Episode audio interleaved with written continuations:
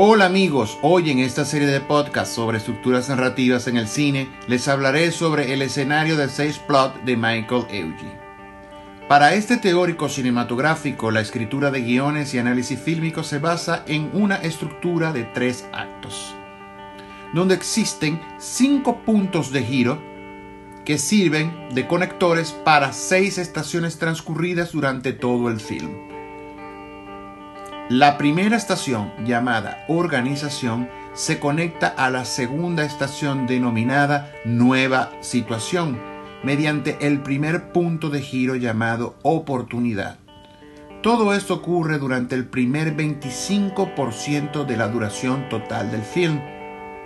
El segundo punto de giro, conocido como cambio de planes, es el que conecta la estación de situación nueva con la estación proceso para llegar al punto de giro 3 o punto de no retorno. La estación 4, entendida como el momento de las complicaciones, lleva al cinéfilo a un punto de giro 4 que atrapa al espectador en un importante revés, desembocando en la estación 5, conocido como final, que se une mediante un quinto punto de giro denominado clímax con la estación 6 o consecuencias.